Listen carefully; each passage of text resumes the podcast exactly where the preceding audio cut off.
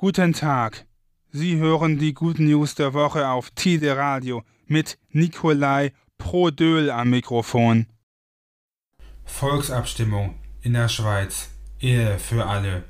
Eine deutliche Mehrheit stimmte in der Schweiz für gleichgeschlechtliche Ehe.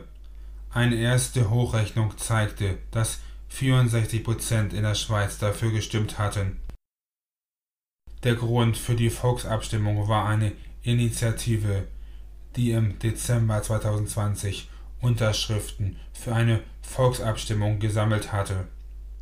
Bisher durften gleichgeschlechtliche Paare ihre Partnerschaft lediglich eintragen lassen, aber nicht heiraten. Auch das Adoptionsrecht sowie eine Samenspende für lesbische Paare war bislang verweigert worden. Mit der neuen Gesetzesvorlage konnte dies nun möglich werden. Wann genau die Gesetzesänderung in Kraft tritt, wird von der Schweizer Regierung noch festgelegt.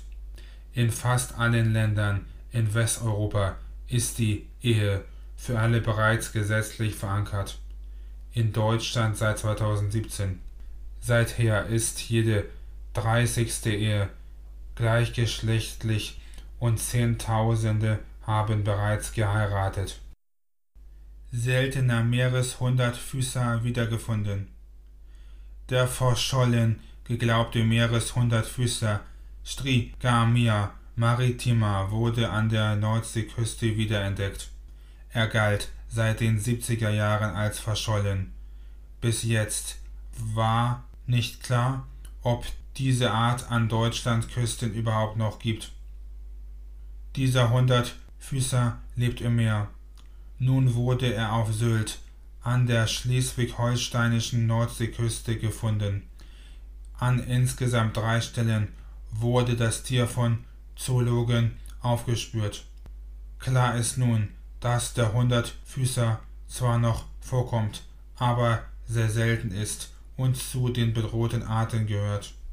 Der Strigamia maritima hat 40 bis 50 Beinpaare und kann bis zu 5 cm lang werden. Er lebt an der gesamten Atlantikküste und bevorzugt steinige Gebiete und die Gezeitenzone. Aufgrund einer Neuauflage der Roten Liste für gefährdete Arten in Deutschland wurde ein Forscherteam ausgesandt, um den aktuellen Stand zu dokumentieren. Insgesamt 35 Stellen wurde untersucht. Auf den Inseln Sylt, Föhr am Rum, an der Nordseeküste in Schleswig-Holstein und Nordfriesland. An drei Stellen wurde der Hundertfüßer nun nach mehr als 50 Jahren wiederentdeckt und in die Liste aufgenommen. Der letzte Fund war im Jahr 1967. Die Forschenden vermuten, dass das Tier deshalb in Deutschland so selten vorkommt, weil der Großteil der deutschen Nordseeküste Sandstrände und Schlickflächen aufweist, welche der Hundertfüßer eher meidet.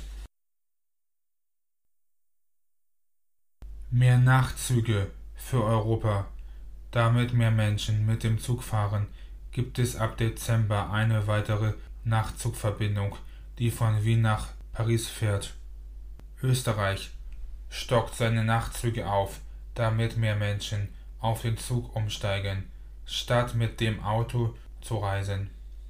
Im Rahmen des Mobilitätsbudget für das Jahr 2021 gab die österreichische Verkehrsministerin Leonore Gewessler von den Grünen bekannt, dass 20 neue Nachtzüge gekauft wurden.